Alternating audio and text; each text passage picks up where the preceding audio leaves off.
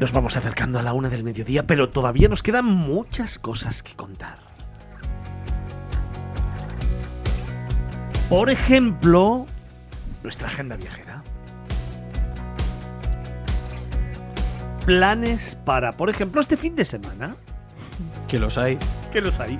Se lo dedicamos a alguien. Es que esta nos ha dolido, ¿eh? Nos ha dolido Mucho. que dijeran que no teníamos planes, pero los tenemos. Es que este ratito. Cuatro horas de programa. No, es que en este ratito es cuando va a hacer pis. Los, los, los hay, pero no con el director del programa. Eso es. ¡Ah! Y acabarán. Hombre, ¿por qué no? También se puede hacer.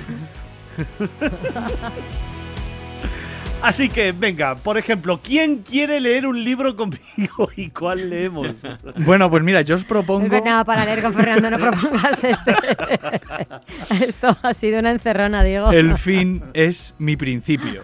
Eh, Podría, también queda Ah, bien, eh, también. queda bien. El fin es mi También principio. puede encajar, venga.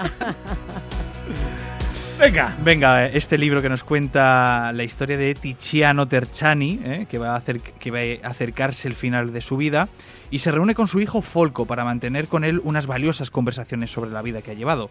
En ellas recuerda su infancia en el seno de una humilde familia florentina en los albores de la Segunda Guerra Mundial. Desafiando el destino que le reservaba su origen social, decidió ser periodista y recorrer incansablemente nuestro planeta.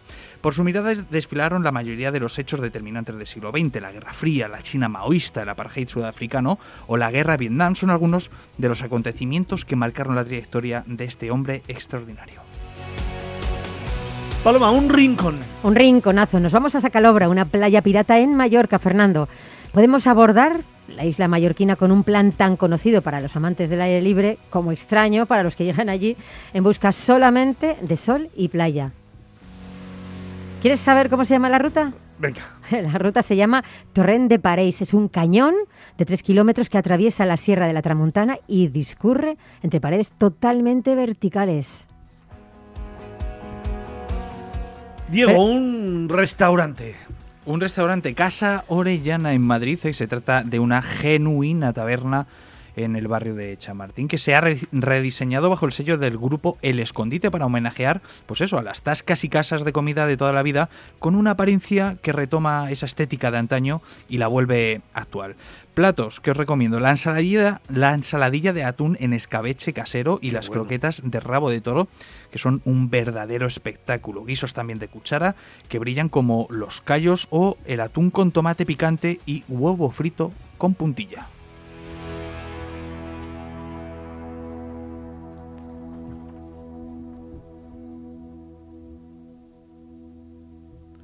Pues aquí estamos, esperando el tun tun. Pero que, que hay que Sí, seguir sí. con los planes. Claro, claro, no hay que seguir, nos quedan un porrón. Es que, es que quedan habéis visto qué importante es la Me música. habéis cortado el Sí, sí, rollo sí. de Pero una que- pero forma. ha sido sin Paloma, querer. un hotel. Un hotel, pues nos podemos ir, por ejemplo, al Hotel Cielo, Las Beatas, en Ciudad Real. Si quieres sentirte, Fernando, como si estuvieras en una burbuja, solamente tienes que ir al Hotel Cielo de Las Beatas. Está cerca del municipio de Villahermosa, en la provincia de Ciudad Real. Es un hotel burbuja donde puedes alejarte del ruido de la ciudad y disfrutar de toda una experiencia rodeado de naturaleza, silencio y muchas, muchas estrellas. Diego, un museo.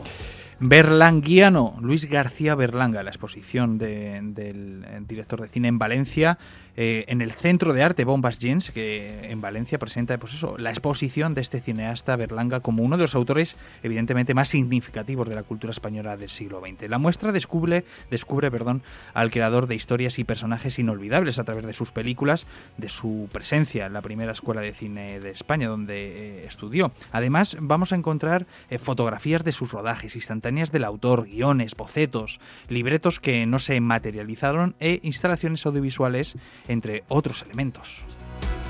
Y Paloma, un plan con niños. Súper divertido. Buscar a la manada de lobo en la Sierra de Gredos. Es una propuesta para unas vacaciones en la Sierra de Gredos con niños repleta, Fernando, de imaginación y actividades divertidas. Entre el Valle del Jerte y el Parque de Monfragüe, las familias que se apunten al lobo en busca de la manada van a tener la misión de encontrar a un cachorro de lobo para que vuelva con su manada.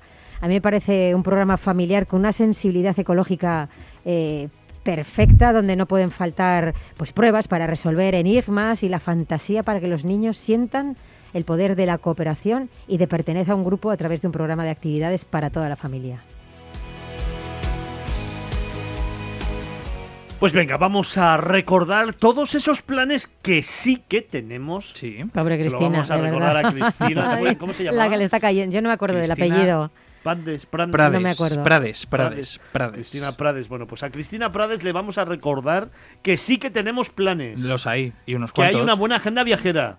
Sí. Esto es. Y que además hoy molan un montón. Así que, Diego, un libro. El fin es mi principio, de Tiziano Terchani. Paloma, un rincón. Playa de Sacalobra, en Mallorca. Diego, un hotel. Hotel Cielo con Z, Las Beatas, en Ciudad Real. Paloma, un restaurante. Casa Orellana, en Madrid. Diego, un museo. Berlanguiano, Luis García Berlanga, en Valencia. Y finalmente, Paloma, un plan con niños. La manada de Lobu, en la Sierra de Gredos. Ahora, que las cuatro horas que hacemos en Miradas Viajeras, Todas lo son que planazos, trata ¿verdad? de haceros llegar son planes. Planes para todos y planazos para cada uno.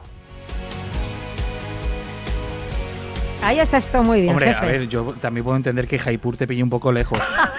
Pero bueno, que para eso Pero está irse- Sacalobra, en irse se Mallorca. puede ir. ¿eh? Se puede ir también. Joder, nos ha dolido, ¿eh? Nos ha dolido. La Calobra y el Torrente París. también. Sin acritud, Cristina, sin acritud. No, hombre, encima que participa. Con todo, con todo nuestro Y se, cariño. y se ha llevado el premio. Se lleva el premio. Eh, Y se quería llevar el premio más gordo. Es Que, al quería, o sea, viaje, eh, o sea, esta- se estaba lleva en Oporto, y pero ha llegado a gordo. Galicia. Ella quería que, que- Mira, es que claro, eh, Grupo Carris tiene hoteles, ahora me estoy dando cuenta, en Puerto Ribeiro, pero también tiene un montón de ellos en Galicia. A ver si es que quería rematar No, que se con otro currado. fin de semana. Que se lo ha currado, que se lo ha Que sí, que currado. sí, que está muy bien. Y además nos encantan los mensajes de audio. Sí, hombre, sí. Planes, planazos como el que tenemos a continuación. Nos vamos acercando a la una del mediodía y tenemos todavía nuestra curiosoteca. Miradas viajeras en Capital Radio.